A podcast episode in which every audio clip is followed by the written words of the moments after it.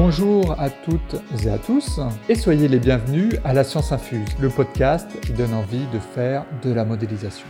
Je suis Patrick Namy, le gérant de Syntech et dans cet épisode 4, on va parler ensemble de logiciels de simulation numérique.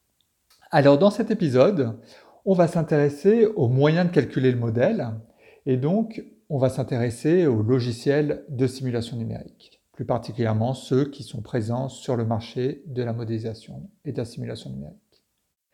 Quels sont les avantages et les inconvénients de chacun? Alors je ne sais pas vous, mais moi quand j'ai un choix à faire, eh ben, bien souvent je le formalise dans un tableau avec les avantages et les inconvénients de chacune des possibilités qui me sont offertes. Donc concrètement, ça se traduit bien souvent par un fichier Excel avec une colonne plus, une colonne moins, et en ligne, dans le cas actuel, ça serait les différents logiciels de modélisation que j'envisage d'acquérir. Alors avant d'aller plus loin, euh, je tenais à préciser, dans le but évident de ne pas me retrouver au tribunal à devoir euh, payer une amende jusqu'à la fin de mes jours, que tout ce que je vais vous dire ici, euh, ça n'engage que moi. C'est-à-dire que cette vision, elle m'est purement propre, arbitraire, subjective, et euh, ne traduit pas nécessairement la réalité euh, vraie, globale, réelle euh, du monde. C'est juste ma réalité avec toutes ses limites. Quand j'ai créé Simtech, il y a une quinzaine d'années maintenant, je m'étais intéressé plus particulièrement à trois logiciels de simulation numérique. Il y avait Comsol, enfin à cette époque ça s'appelait FemLab, il y avait ANSYS et il y avait également Fluent. À cette époque, ANSYS n'avait pas encore racheté Fluent.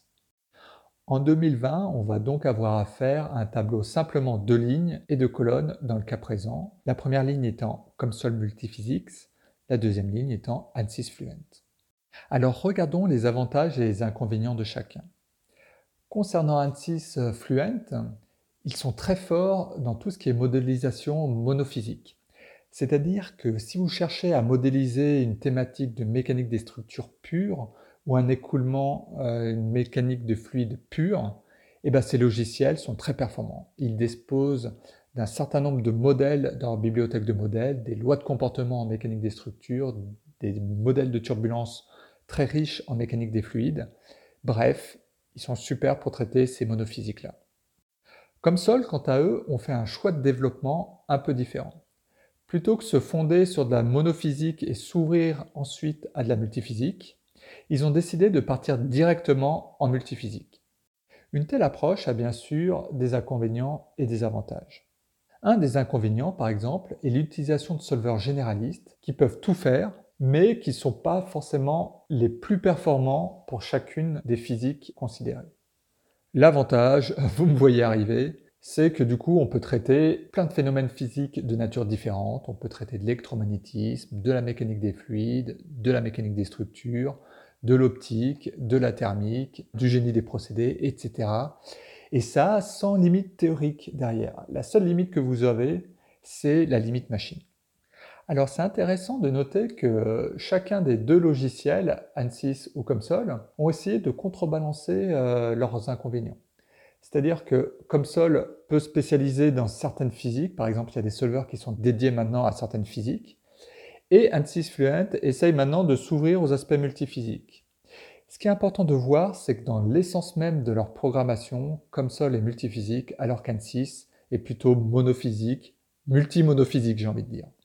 Alors pour appréhender cette notion, il est important de comprendre la différence entre une résolution couplée et une résolution ségrégée. Prenons le cas par exemple d'un échangeur de chaleur dans lequel on a un écoulement fluidique et bah, bien sûr de l'échange de chaleur. Donc on a affaire à deux phénomènes physiques différents.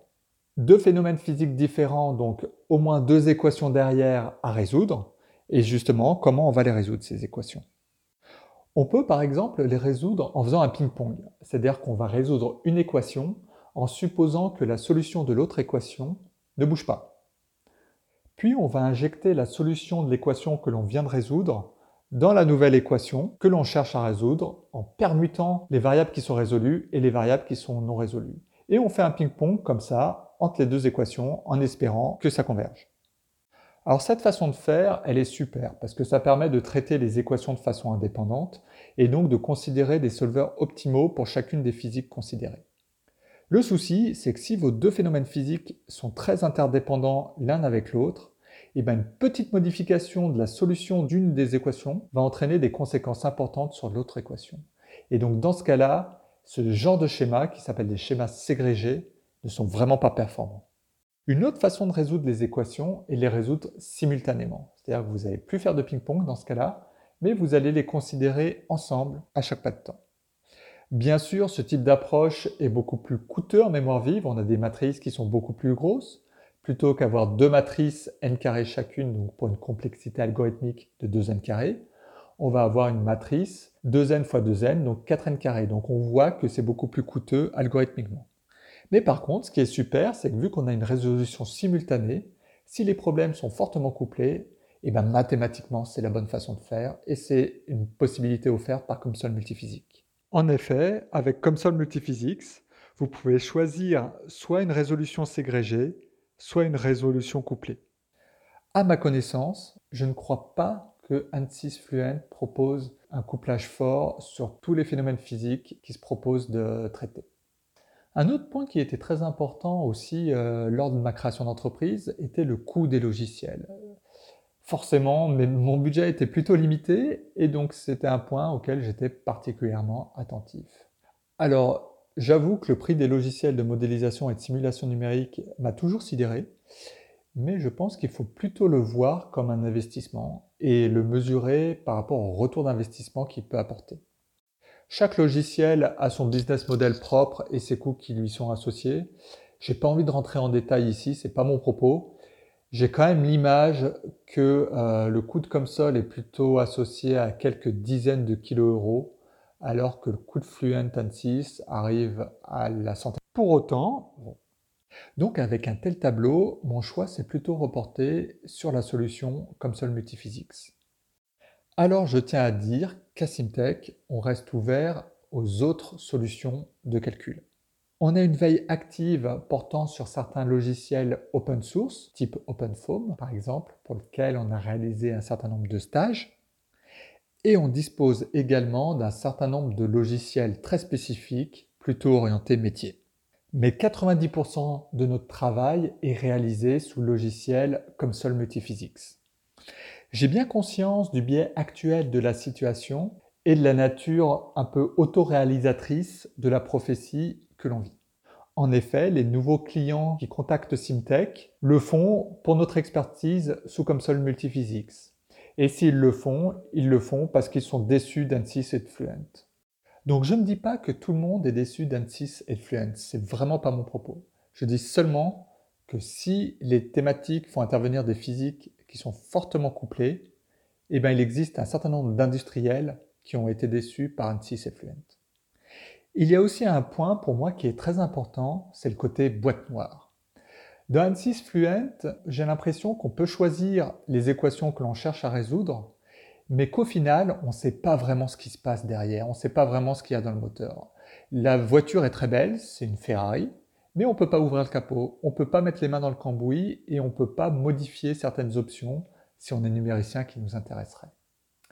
Dans COMSOL, la philosophie est un peu différente. On a accès à quasiment tout et on peut tout paramétrer comme on le veut, comme on le préfère.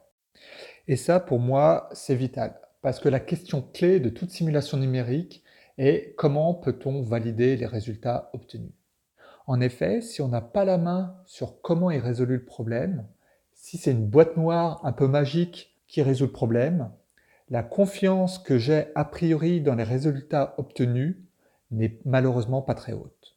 Alors que si je suis capable de modifier les options de résolution et de constater l'influence de ces modifications sur les résultats numériques obtenus, alors là, je peux avoir un regard critique sur la solution obtenue. Et là, ça augmente mon niveau de confiance que j'ai dans ce que j'ai obtenu. Voilà, ce podcast a été un peu plus long qu'à l'accoutumée, mais soyez sûr que j'aurais pu durer encore beaucoup plus longtemps. J'espère que vous avez appris des choses et bien sûr, si vous avez un...